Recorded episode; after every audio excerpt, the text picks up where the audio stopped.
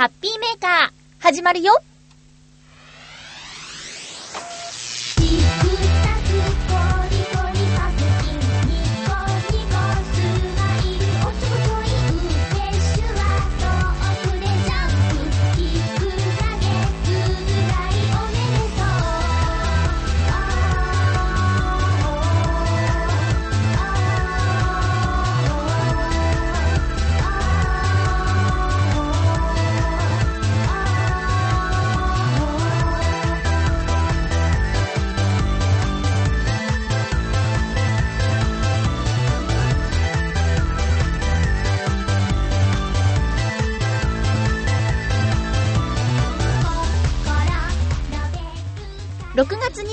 日、まゆっちょのハッピーメーカー。この番組は、ハッピーな時間を一緒に過ごしましょうというコンセプトのもと、ちょあへよ .com のサポートでお届けしております。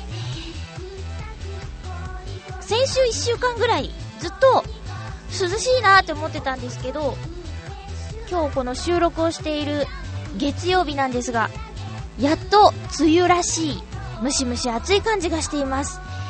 この1週間、気温が30度になる日もあるとかないとか、みんな体に気をつけて頑張っていきましょうね。今日はですね、あのー、テーマが、1分間を長く感じた時、えそして私が参加しているクリーンプロジェクト、マイハマビーチプロジェクトのお話もしたいと思っています。今日も1時間よろしくお願いします。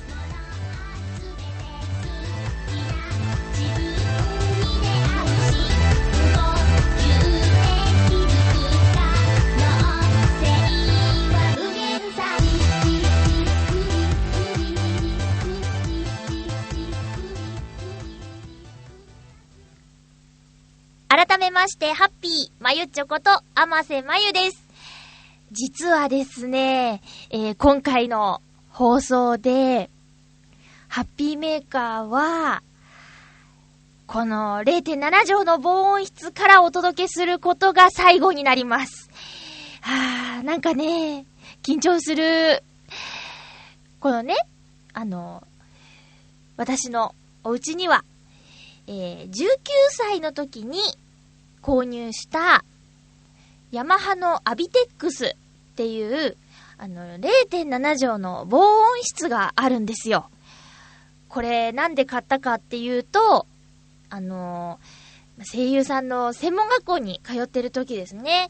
えー、その時にね、やっぱりこう、発声練習っていうのが大事だということを学校で教わるわけですね。これを普通のお部屋で、あ、え、い、う、え、お、あ、おなんつって、もう本域で複式でやった時には、隣近所から、うさいと言われてしまいます。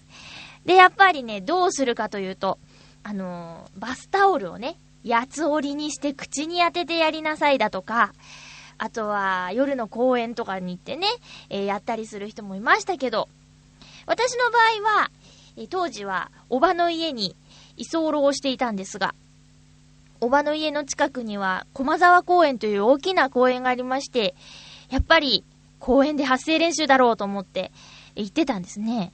そうすると、えー、っとね、そこで暮らしてらっしゃる方から、うるさいと追いかけられてしまったんですね。でもそっから怖くて行けなくなってしまい、あとは、どうするかって言ったら、カラオケボックスに行くということになるんですけど、これもね、19歳、あの、学生、上京してやってる学生にとっては、かなり痛い出費になるわけですよ。うん。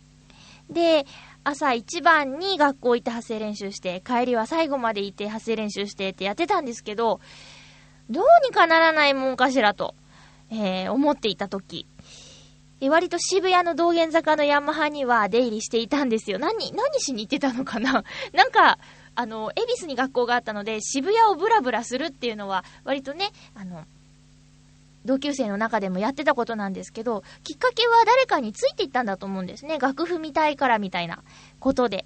で、その初めてヤマハの道玄坂行った時に、えー、あ、ちゃちゃ、道玄坂の山入った時に逆逆 逆やえー、それで、えー、見つけたんですよ。なんとこの、簡易の防音室。すごいなと思って。で、店員さんにいろいろ話聞いたりすると、やっぱりこれは楽器を使う人用のものだっていうお話を聞いてね。え、チラシにもフルートとかギターとかサックスとかを吹いている方の写真が載っているって。で、店員さんに、私は発声練習にこのアビテックスを使いたいのですが、と言ったところ、まあ問題ないんじゃないですかっておっしゃってもらって、それで値段を見ると、これがね、確か当時で60ちょっと万円、うん、するんですよね。そんなのね、とても手が出せない。で、えー、ヤマハに行っては、いいなーっていう風にこのアビテックスを見る日々が続いていたんですが、ある時見に行ったら、この、いいなーと思っていた0.7畳の防音室が、え、現品処分で半額になってたんですよ。で、こう、新作が出るから、型落ちするから半額になりますみたいなことになってて、で、何回も私見に行ってるし、店員さんも私のこと覚えてたんですよね。えー、半額だよと。そうですね、みたいな。で、私、結構この時、即決したと思うんですよね。60万払ってもいいかなって思ったりもしてたところ、これ半額になっていたので、で、この半額30万ちょっとですかね。これ、もちろん一括で払うわけにはいかず、というかできず、うん。人生初めてのローンを組んだというね、え思い出のこの防音室が、えー、っとね、こう、我が家から巣立つことになりましたんですのよ。うん。まあ、今何に使ってるかっていうと、やっぱりね、そう、たまに大きな声を出したくなることだって、ある。いや、それはストレスとかじゃないよ。なんか、ほら、歌の仕事もらったりした時とか、あとは、そうね、えー、ナレーションの収録の前にちょっと気合い入れるために、アイウェオアをやるとかね、えー、そういう時はここで、え、やるし、あと、ハッピーメーカーの収録も、一人になってからはこのアビテックスの中でやってたんですけども、まあ、そうですね。この防音室は、なくて当たり前ですよね。普通ないですよね、こんな部屋ね。えー、ある方からですね、まゆちょんちには防音室があるそうで、つって、ありますよ言うと、欲しいなーって言われて、1ヶ月ぐらい前かな。ほんで、そうね、こう会うたびに、防音室欲しいなーって言われ続け、根負けして、まあ、多分ね、私の家にあるよりも、その方のお家にあった方が、役に立てると思ったんでね。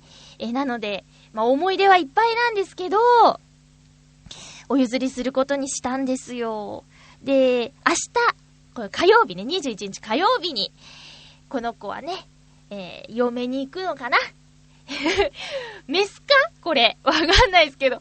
あのー、とにかく、我が家を巣立つことになりまして、えー、ちょっとね、このことの思い出をお話しさせていただいたんですけどもね、えー、その、嫁ぎ先の人は、まあ、いつでも使いに来てよっておっしゃってくれてるんで、まあ、うん、私が、そうだな、どうしても、ここを使いたいなっていう時には、その方のお家に行ってね、使うこともできますからね。うん。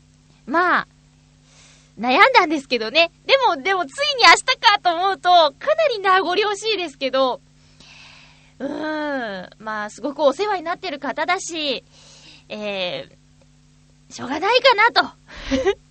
きっと大事にしてくださると、信じております。ということで、今日のハッピーメーカーはこの、まゆっちょの0.7畳の防音室からお送りするのは最後になります。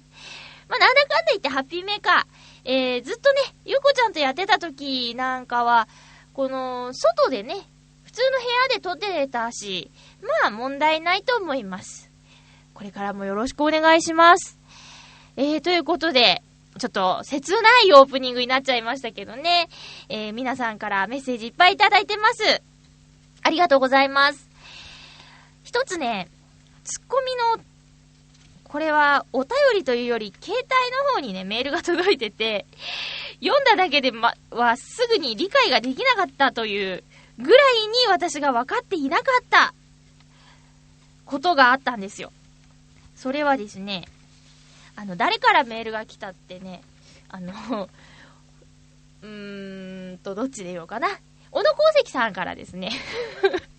メールが来たんですけど、えー、っと、まさかの独学、コマだよっていうメールが来て、はと。返事をしたんですけど、まあ、何のこっちゃって言ったら、間違ってたよっていうことを教えてくださって、何かなって。でもね、その、小野功石さん以外からはツッコミが来てないということは、えー、皆さん気づいてないのか、呆れて物も言えなくなってしまったのかのどちらかだと思います。何しろメールを送ってくださった本人からのツッコミが来ていませんのでね。えーとね、カズさんからのメッセージで、先週のテーマの、えーとね、傘にまつわるお話のところで、傘を開いて独学のように回してみるって私言ったんですけど、ここが、コマだったということでね。へ へラジオってこう音だけだからね、わかりづらいかもしれないですけど、私の中のコマって言ったら馬書いて、こうなんだ？旬みたいな、こう一本ないやつみたいなのを思っちゃったんですけど、こう、一人という感じに楽しいで困って言うんですね。しょうのことです。カズさん間違えてごめんなさい。えーと、あと、わからなくてすいません。でも確かにこれ、コマのように回してみるの方が、ね、それならわかりますよね。確か私先週、えわからないって言ったはずなんですけど、そりゃあわからないですよね。えー、このようにですね、間違えて読んでしまうことがよくあると思うんですが、あのー、教えてくださいね。私が、ちょっとでも賢くなれると思うので、皆さんのおかげでね、よろしくお願いします。で、えー、っと、どうしようかな。あ、じゃあ、今日は久しぶりのコーナー行ってみましょうかね。ハッピーごくごくはい。ハッピーごくごくのコーナーです。なぜ今日このコーナーをするかと言いますと、水なぎさんからですね、差し入れというかお土産をいただきました。なんと、これ、ごくごくアイテムということで、ドリンクなんですけど、北海道限定の、イロハスのハスカップ味うん。イロハスっていうミネラルウォーターありますよね。あの、なんだ、ペットボトルがすごく柔らかくて、ぐしゃぐしゃって、えー、できるよって、安部博さんが CM してたやつの、えっとね、ハスカップ、北海道のね、えー、ものですけど、これのフレーバーっていうのかな？それがね、北海道限定であるんだって。それを、あの、いっぱいあるからって言って送ってくださいました。全部でね、8本いただいたんですけど、えっ、ー、と、半分はチョアヘヨ本部の方にね、お裾分けしてきました。いつもね、お世話になってるんでね。え、なので、おそらく、イタジェラの二人は収録が、昨日、おとといあったからね、えー、えー、っと、あと、笑いのお姉さんが、お水大好きなので、飲んでくれたと思います。で、ヨシオンさんに、あの、どうだった？ってメールしたら、美味しかったよって言って、ありがとうって言ってましたよ。うん。えー、私もちょっと、飲んでみましょう。えい。あ、なんかもうね、香り。香りがなんか甘い匂いがしますね。うーん。うん。あの、ミネラルウォーターのはずなんだけども、ジュースみたい。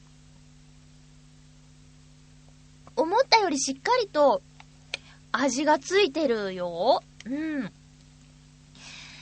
私あの、ハスカップのアイスは食べたことがあると思うんですけど、ハスカップ自体は食べたことがないと言いながら、ハスカップそのものって食べる習慣ないよみたいなこと言われそうだなと思いながら話してました。どうなんでしょうか、水なぎさん。こうね、イラスト的には、あのー、プルーンみたいな風にも見えますね。紫で、ちょっと楕円で、うん、という、えー、ハスカップのイラストが書いてあります。最近、イロハスで、なんか、オレンジとか、あったっけ？ちょっとね、あの、味がついたお水売ってますよね。うん。普通のお水よりも、なんだろう、飲みやすいかな？うん。ちょっとこう、味があった方が、ほっとする感じはしますよね。えー、水なぎさんありがとうございます。なんかいつもいろいろなものをいただいちゃって悪いですね。えー、北海道限定のものなんてね、なかなか口にすることできないので、えー、浦安で北海道の味を楽しませていただきました。どうもありがとうございます。今日は、ちょっと伸び伸びになってしまってましたけど、え先週は半蔵さんの星の数ほど人はいるけどをお聞きいただきましたが、えー、っとね、今日は、私のね、幼児教育のお仕事で歌わせていただいた童謡をね、お送りしたいと思います。お送りしたいと思いますって。そんな大層なものではないんですが、えー、今日はね、そう、童謡なんですが、この季節ならではの有名な童謡です。えー、っとね、この季節といえば、梅雨ですね。梅雨といえば、何でしょうか？それでは聞いてください。まゆっちょが歌う童謡から、そんなタイトルの CD はないですよ。えー、雨降り。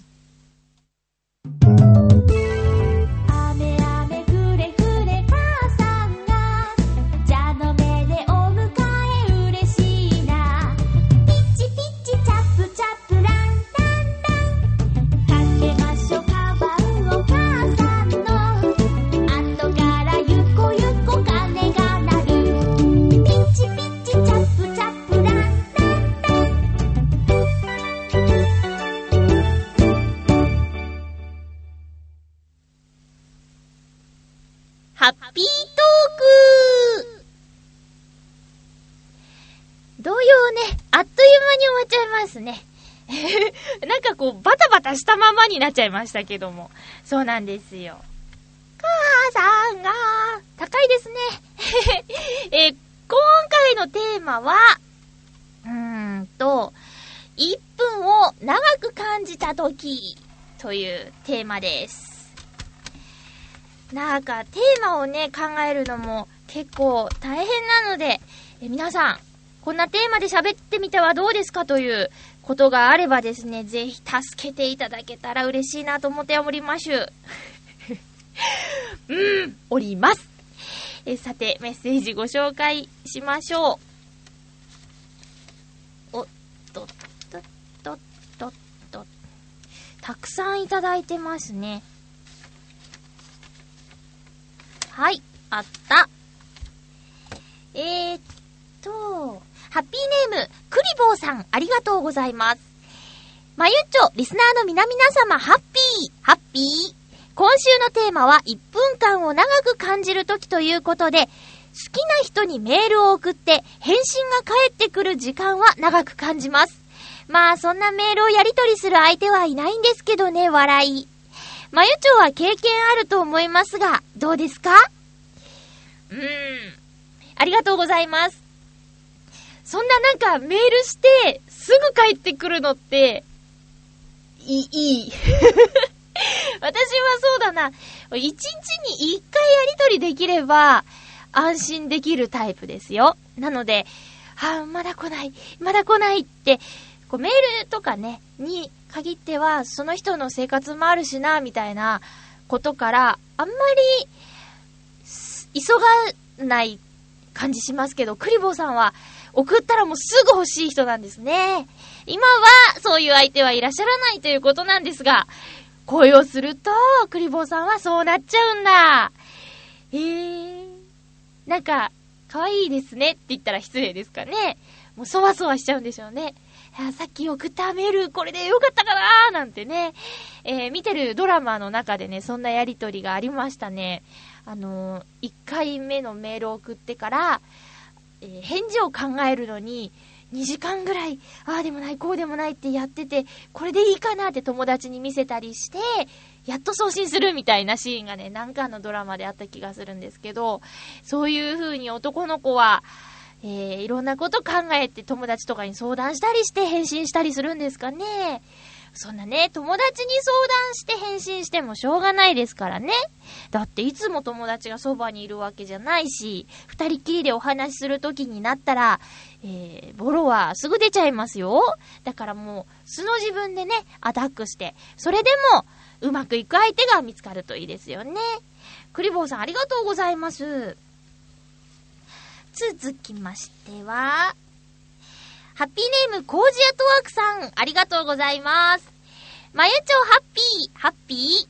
私のこれまでの生涯で1分間がと、とんでも長く、とんでもなく長く感じたとき、もう一回言おう。私のこれまでの生涯で1分間がとんでもなく長く感じたとき、これは学生時代にやっていたバスケの試合最後の1分間です。うーん。バスケね。3秒ぐらいあれば逆転とかもあるもんね。逆転また逆転で迎えた終盤。残り1分で2点リードと思った次の瞬間。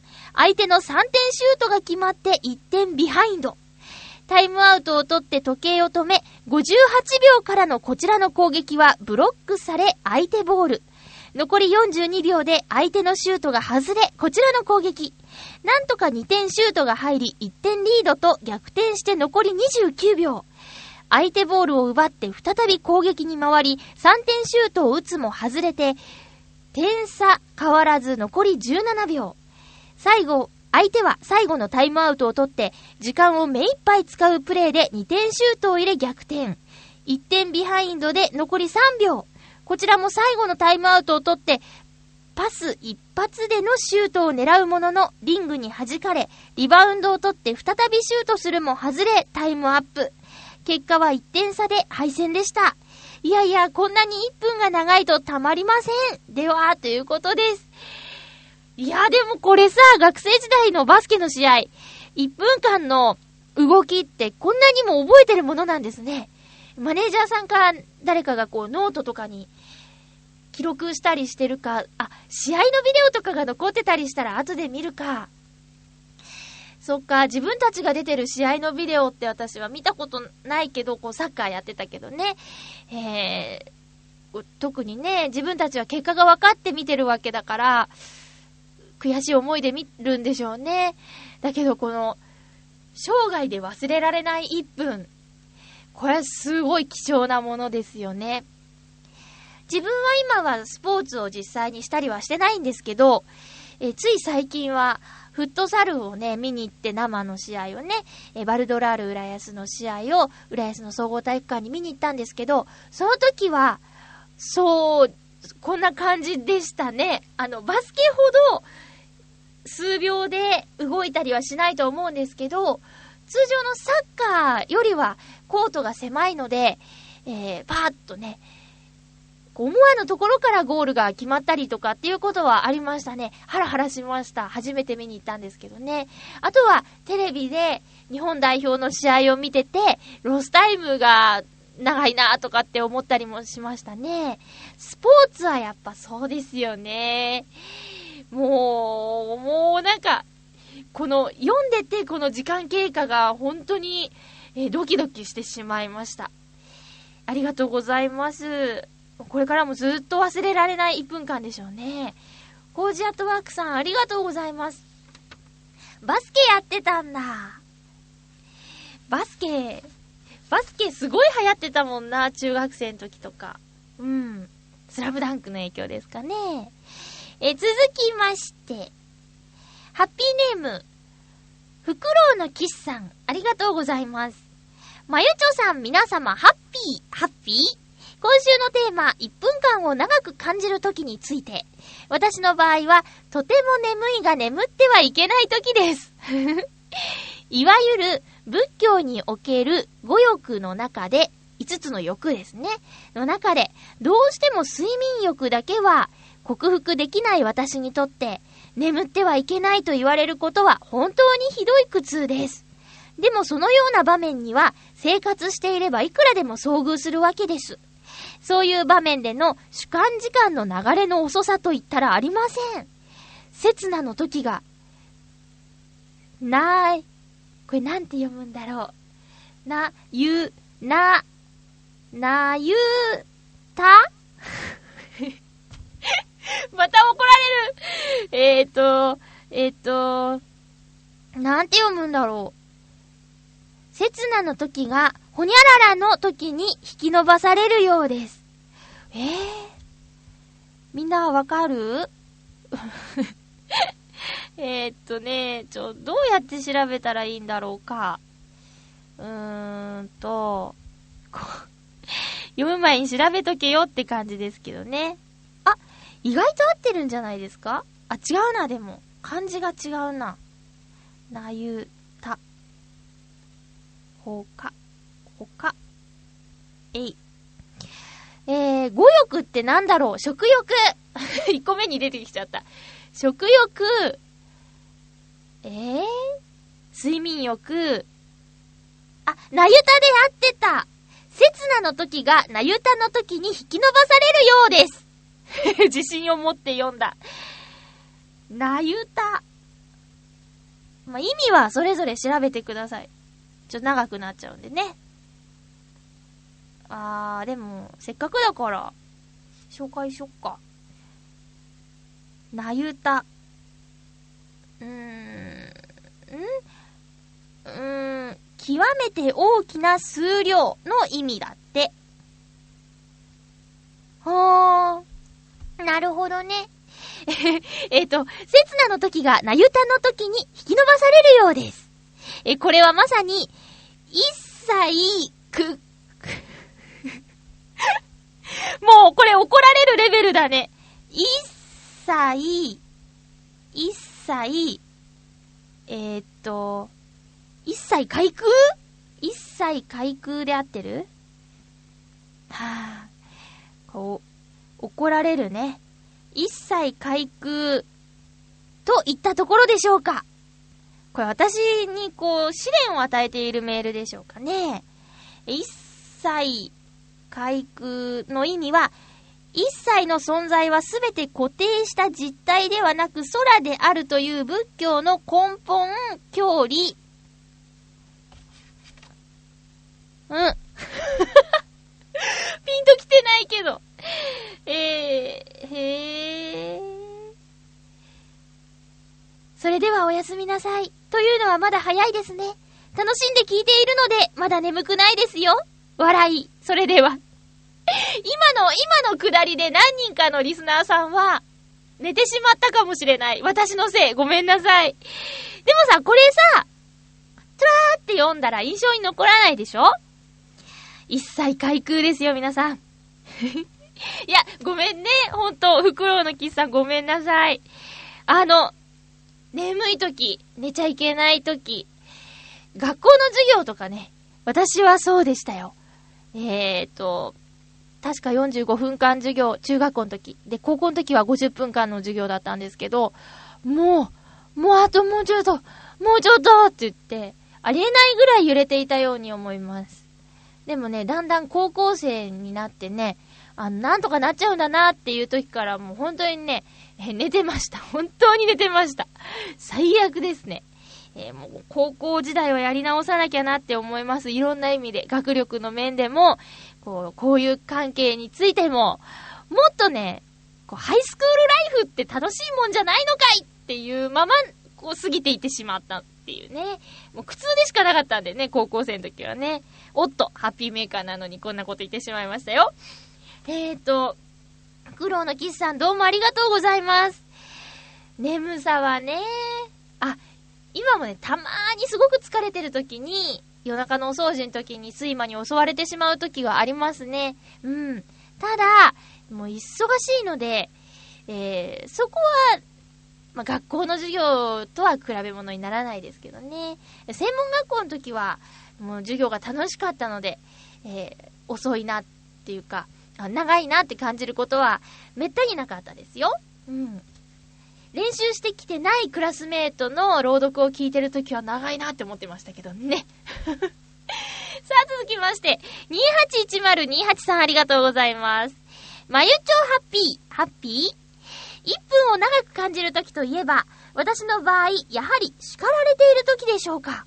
やっぱり楽しくないと感じているときには、時間が経つのが長く感じられますね。そういえば、相対性理論で有名な物理学者のアインシュタインが相対性について次のように説明したとかしないとか。熱いストーブの上に1分間手を乗せてみてください。まるで1時間ぐらいに感じられるでしょう。ところが可愛い女の子と一緒に1時間座っていても1分間ぐらいにしか感じられない。それが相対性というものです。アインシュタインがもしこの言葉を言ってたとしたら、すごくなんか、身近に感じられる科学者ですね。あ物理学者ですね。うん。こういう、こう一般と絡めていってくれると、とってもわかりやすいと思います。さすがべーってやってるだけのことはあるなと。ユーモアのある方だったんですね。えー、叱られ、でもさ、もう281028さん、パパさんだし、怒られるっていうのはめったにないことなんじゃないですかね。会社とかであるのかなまあなかなかね、この年になると、こらーみたいな、こう、ビシッと怒られることって、なかなかないですね。あの、そうだな、ちゃんとした、ちゃんとしたっていうのも変ですけど、お勤めしてて、それなりのポジションにいる方は責任者として、どうなってるんだみたいなことをね、上司から言われるって方もいるかもしれないですけど、そういうことなんですかね。うん。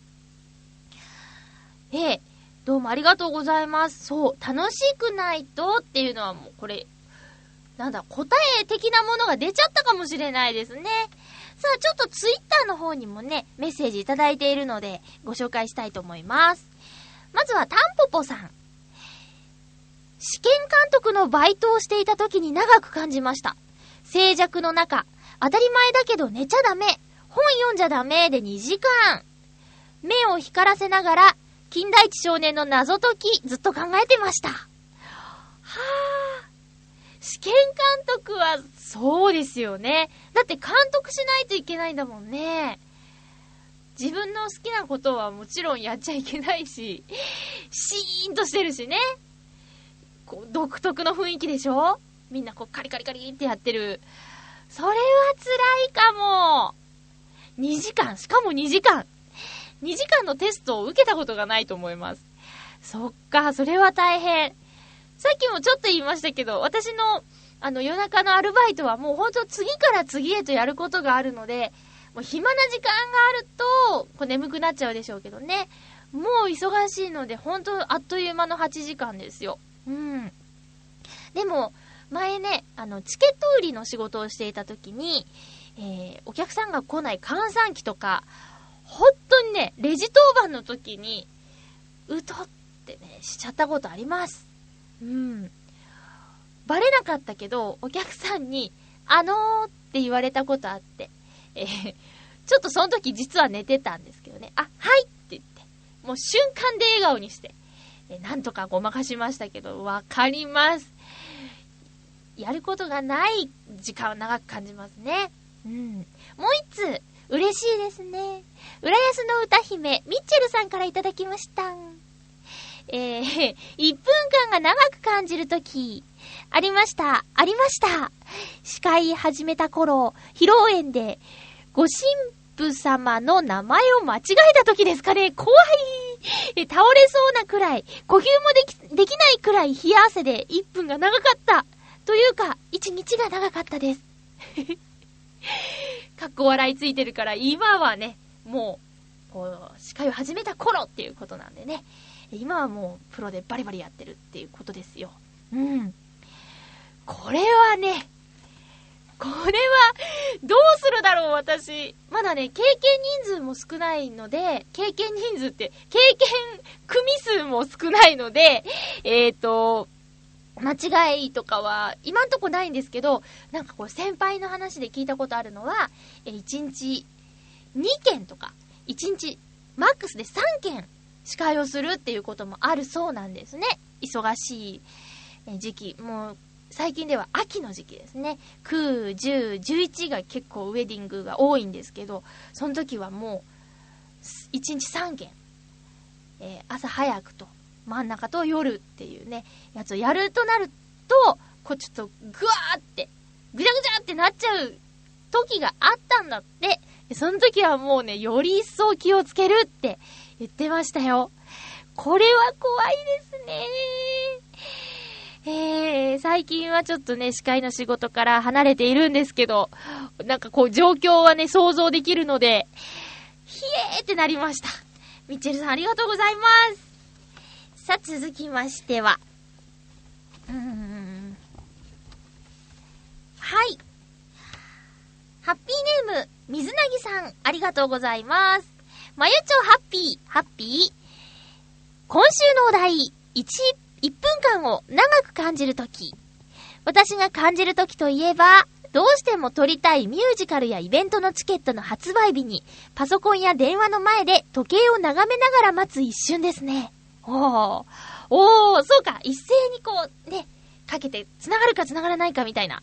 え、開始、発売開始ちょうどに繋がるように準備をしつつ、時計とにらめっこしながら待って、タイミングを合わせてゴーこれで一発で繋がってチケットが取れた時の喜びはひとしおです。でもダメな時の方がやっぱり多いので、最近はもっぱら抽選制の先行で取ってしまうことが多いですけどね。抽選での申し込みでも、自分で本当に行きたいと思っていないときは、当選確率はかなり悪く、本気で取りに行くときの方が、やっぱり確率は少し高いように思います。まゆちょは、行きたい公演のチケットはいつもどのように取っていますか？ではではということです。ありがとうございます。これね、友達もライブとかのチケット取るために、あの、電話ね、電話の前で、こう、待つとか、あと、こう、発信してから何秒間で繋がるのかとか、呼び鈴が鳴るのかみたいなのを測ってかけるんですよね。だから、例えば10時からだったら、えー、9時59分45秒からとかなんかそういうのあるんですよね。えー、ちなみに私なんですけど、あのー、うーん、岡山にいた時とかはそういうの行きたいってチケット取ったことないし、えー、あと、上京してきてからは、こう先々の予定がね、わからないので、こういう、そうだなうん、何月何日のチケットを取ろうっていうことをしたことがないですね。えー、と、最優先が声の仕事とか、え学校のイベントとかなので、もういつ入るかわからないし、不思議なことにね、例えばじゃあ友達がチケット持ってて、まゆちょ行くって言われて、行く行くって言ったとして、その日に限ってオーディションが入るとか、これね、多分、こう、ゆっこちゃんとかもね、えー、まあ、おしゃもじのメンバーとかも、私の同期とかも、そうそうっていう方多いと思うんですけど、約束した日に限って、予定が入るんですよ。でね、まあ、一つの方法として NG を出すっていう方法があるんですよ。この日はダメですって。でも、私レベルで、そんな NG を出すなんてことはね、恐れ多くてできないですよ。うん。なのでもう、お仕事の電話入ったら、はいって言って、ありがとうございますっていう感じなので、もう先のね、見たいミュージカルは確かにいっぱいあるし、アーティストのライブだって行きたいなって思うし、うん、あるんですけど、なかなかね。一度ね、すごくびっくりしたのが、あの、同期のみんなで、えー、旅行に行ったんですけど、7人ぐらいで。あの、半分呼び出されましたからね。来なさいみたいな。え怒るとかじゃなくて、なんかちょっと事務所から話があるんでって言って、一泊二日の旅行の二日目の朝早く帰りました、伊豆から。あれはショックでしたし、あと同期だから呼ばれなかった人たちだっているわけですよ。気まずいでしょ？で、ね、私たちのせいで帰ることになっちゃったみたいな。うん。後で帰ってくればっていうのもね、一つの案として出したんだけど、いやいやみんなで帰ろうみたいなことになっちゃって、本当になんか帰りの電車とか気まずいなと思って、そういうのもありましたね。うん。なのでね、あの、明日行こうとかっていう誘いは、すごく乗りやすいんですよね。うん。あ、空いてるよって言って。うん。そんな感じなのでね、先々の予定が、まあ、それがね、やりたくてやってることなんでしょうがないんですけどね。まあでもこのチケット争奪戦っていうのはね、えー、やってみたいなと。私やったらちょっとビギナーズラックで、えー、取れちゃうかもしれないかなって思ったんですけど、でも、水なぎさんね、あの、思い入れが強い時と強くない時とでは確率がちょっと違うよって言ってるから、それはやっぱり、なんかどっかで分かっちゃうんですかね。えー、ありがとうございます。なんかこう、あるあるって言えなくて申し訳がなかったですけどね。えーと、私の1分間を長く感じるとき、これね、私毎日バスを利用しているんですけど、えー、道の反対側に使いたいバス停があって、で、そこに行くための信号があって、その信号がなかなか青に変わらないなって。で、バスはそこにいて、もうあとちょっとで発車しちゃうよっていう時の信号待ちの1分間の長さ。これがやけに長く感じますね。でも目の前でブーンって行かれちゃった時の切なさ。辛いですね。うん。えー、長く感じるとき。もう、人の気持ちによって同じ60秒なんですけど、全然感じ方が違いますよね。え、楽しいときはあっという間、しんどいときは長く感じる。えー、短く感じる時って言ったらなんかいっぱい楽しい話題が聞けたのかもしれないですけどね。えー、どちらかというとしんどい話題が多くなっちゃいましたけどもね。えー、皆さんメッセージどうもありがとうございました。さて、ここで、うーん。あ、じゃあ、コーナーズームアッププ違う。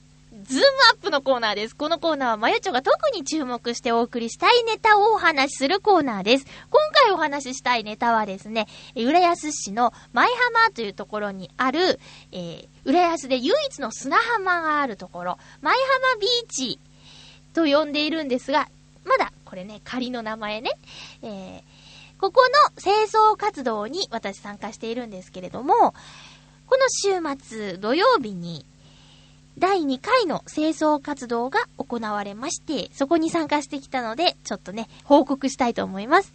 え、この日はですね、あの、雨の予報は40%ぐらいかな、だったんですけど、えー、特に降ってくることもなく、でもこの時期だから暑さとの戦いかなって言ってたんだけど、そこも割と大丈夫で、えー、とても恵まれた天候の中ですね、だいたい10、20人もいなかったかな。10、15から20人ぐらい集まってやりました。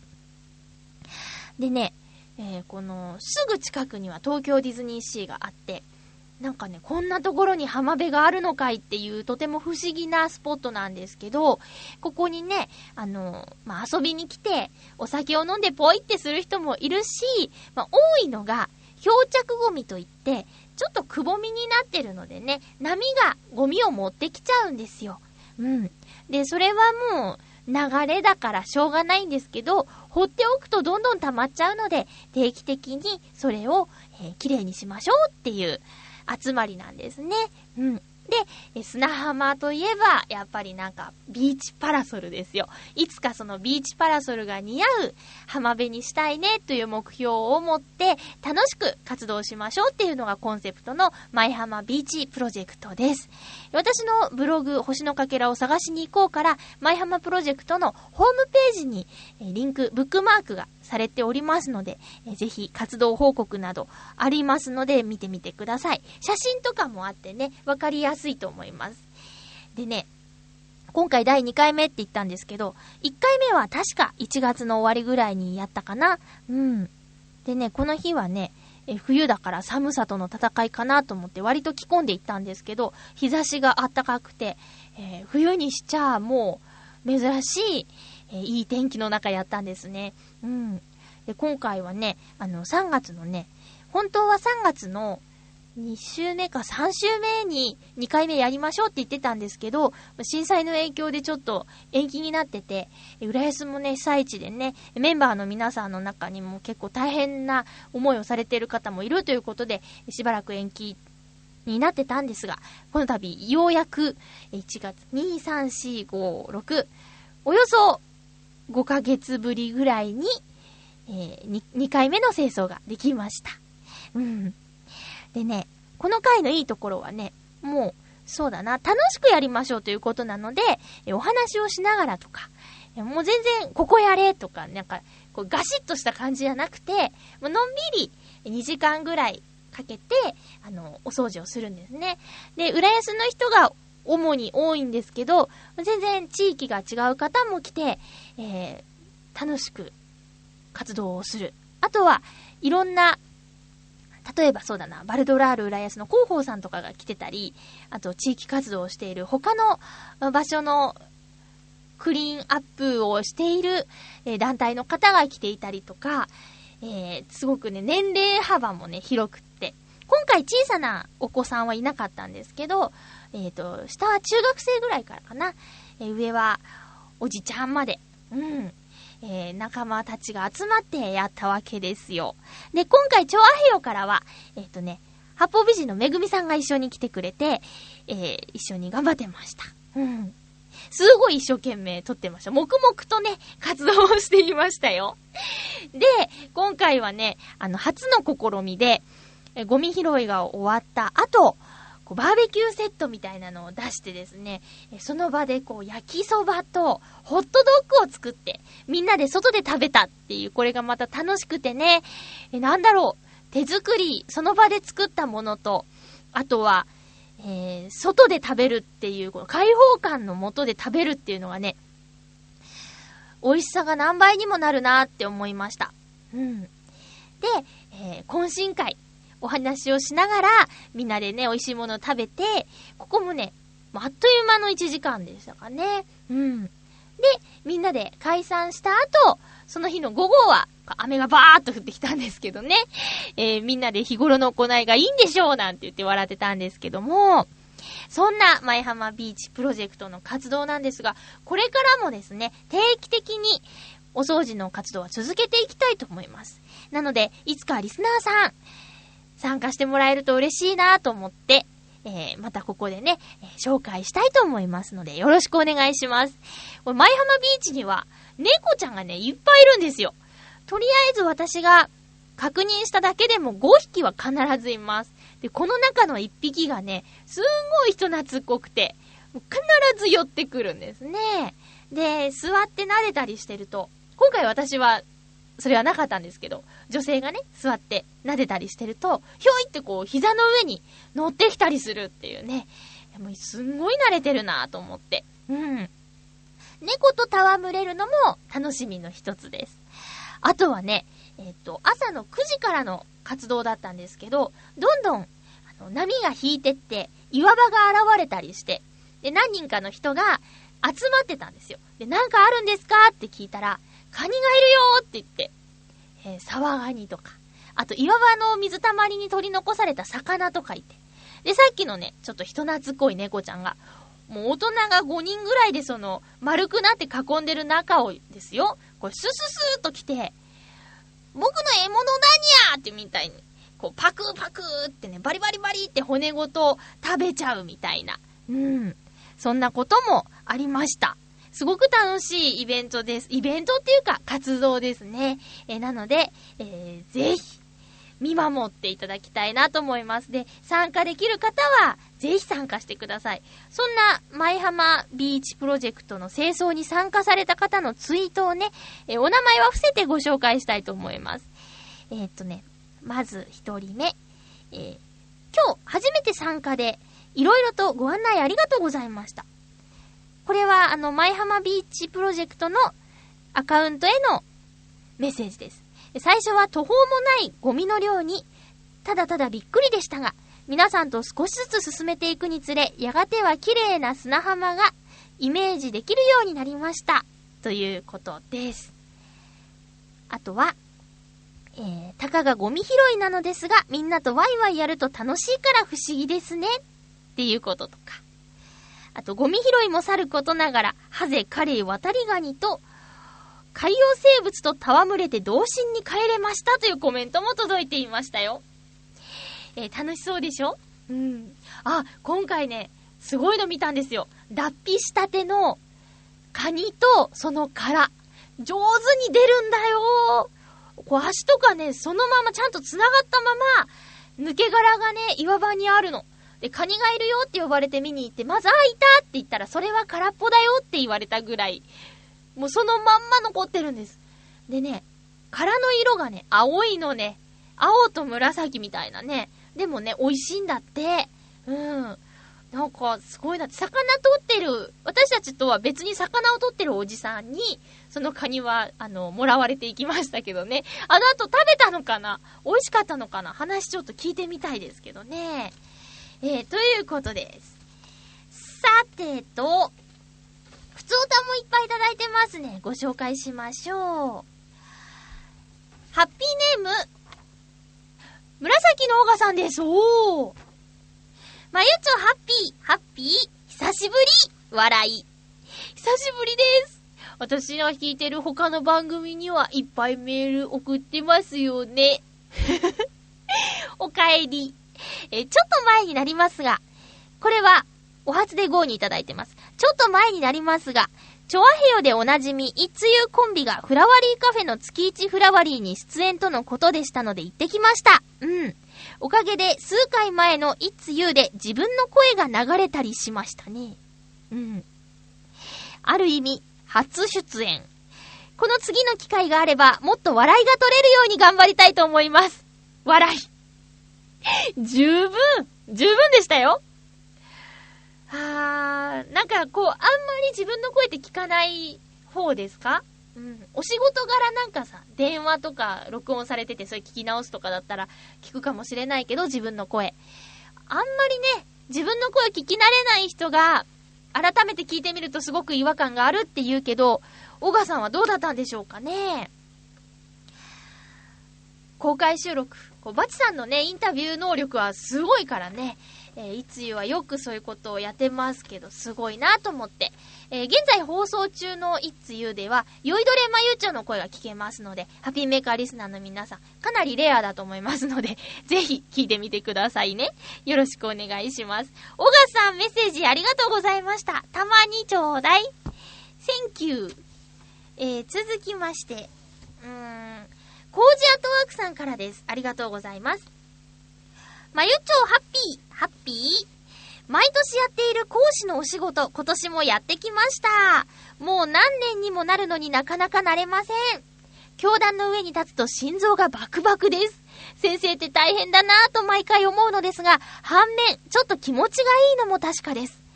それもあって、別の講師の仕事も受けちゃおうかなとか思ったり、いやー、本番より準備の方が大変なので、今のところ思うだけですけど、まゆちょは先生のお仕事、癖になってませんか？では、ということです。ありがとうございます。うん。私の場合はね、やりたいって言ってやるものではないのでね、やれと言われてやるものなので。そう、確かにね、準備をしようと思ったらすごく大変なんですけど、うん、自分の話をすれば、もう今日やってみたいなこと言われても準備のしようがないというね、状態なんですよ。何のお仕事の、何の講師のお仕事してるんだろう。うん。こう、なんだろうな、その話を聞いてくれた生徒さんにとっては、すごく、あの、心の栄養になる素敵なお仕事ですよね。講師とか先生とかって。私、ああ、これ1話から見とけばよかったって思うドラマがあって、月曜日のドラマで鈴木先生っていうのね、あの、知ってますか？見てる人いますか？あの、会社のお友達に、何か今見てるドラマありますかって聞いたら、もう鈴木先生だねって言ってて、何ですかそれっていうところから、私6話ぐらいから見たんですけど、これは面白いし、鈴木先生役の長谷川長谷川さんだっけ？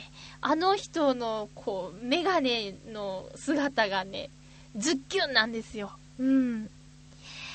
で、なんかね、もうすぐ最終回だし、1話から見たかったなーと思って。で、鈴木先生の恋人役の滑舌の悪さはわざとだろっていうぐらい悪いんですね。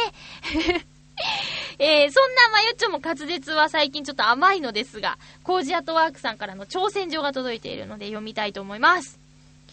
えー、まゆちょハッピー、ハッピー。先週の番組で話題に出た、これからの季節のレインウェア。辛いですよね。言えた。ちょっと値段は高いのですが、夏場の不快感を軽減してくれるレインウェアがあるスポーツがあります。それはゴルフ。ゴルフショップに行くと、薄手で袖を外して半袖にでき、肌にくっつかない素材でできていて、デザインもなかなかいいレインウェアが揃っています。ショップで買うと高いので、私はメーカーと型番を控えてネットで探したりしています。持ち物にタオル1枚あれば、半袖のレインウェアは、言えなかった。半袖のレインウェアはとても快適です。まゆっちょの場合はお仕事なので、自分だけ別のレインウェアを着るのは難しいかもしれませんが、プライベート用でも結構いいですよ。ここまで5回、レインウェアという言葉が出ましたが、全部噛まずに言えましたか？笑い。最後言えませんでした。ありがとうございます。えー、っと、ゴルフ用品であるんだ。もしかしたらね、瞳プロはご存知かもしれないですね。そうなんです。職場では決まったものを着ないといけないのでね、利用できないんですけど、あとは、プライベートではあまりレインウェアを着ることがないのでね、残念ながら。でもこういうのって特殊だからやっぱり、そうですよね、ちょっとお高いですよね。うん。しっかりしてますね。こう、撮影のためですよね、コージアトワークさんは。えー、メッセージありがとうございます。今週もちょっと読めないお便りがありました。申し訳ございません。次回の放送の予告です。すんごいバッサーって言っちゃった。ごめんなさい。えー、次回は6月28日の放送。収録はですね、ちょっと今回はね、すんごい早く撮っちゃうかもしれないので、この放送を聞いたら、すぐにメッセージを送るようにしてください。ちょっとね、この一週間バッタバタしそうなんですよ。だからもしかしたら、最速で金曜日に撮るかもしれない。6月24日。うん。なので、えー、気をつけてくださいね。テーマは、体育の思い出。体育の思い出です。運動が得意だった人視線でもいいし、えー、私みたいに運動がちょっと苦手だった人から見た体育の思い出でもいいです。この授業が好きだった、あれが苦手だったとか、楽しかった、辛かったとか、え、スポーツテストではこんなことしたとか、とく、とにかく体育の思い出を、えー、聞かせてください。よろしくお願いします。その他、ふつおたやハッピーちょうだい、お初で GO など、えー、メッセージお待ちしております。よろしくお願いします。ということで、この0.7畳の防音室で撮るハッピーメーカーは今日で最後になってしまいましたけども、みんなにはね、あまり違いはないでしょうね。えー、過去放送を聞いてもらって、ゆこちゃんがいた時とか、その前は防音室で撮ってなかったんですよ。だから、あんまり違わないっておっしゃるかもしれないですけど、まあね、えー、私の中での区切りとしてちょっとね、言わせていただきました。え冒頭でも言ったんですけどね、今週はちょっと、あの、ムシムシ暑い日々が続きそうです。私もね、ちょうど1週間後の月曜日に、幼児教育の歌のお仕事が入っておりまして、え5曲、昨日からね、もう必死で、え練習をしなきゃっていう状況なんですけど、今回のは難しいですわ。あとね、ちょっともういろいろバタバタバタっていうのがあってね、えー、私も頑張るので、みんなも頑張りましょうね。えー、放送を聞いてくださってありがとうございます。お相手は、まゆっちょこと、あませまゆでした。また来週、ハッピーな時間を一緒に過ごしましょう。ハッピー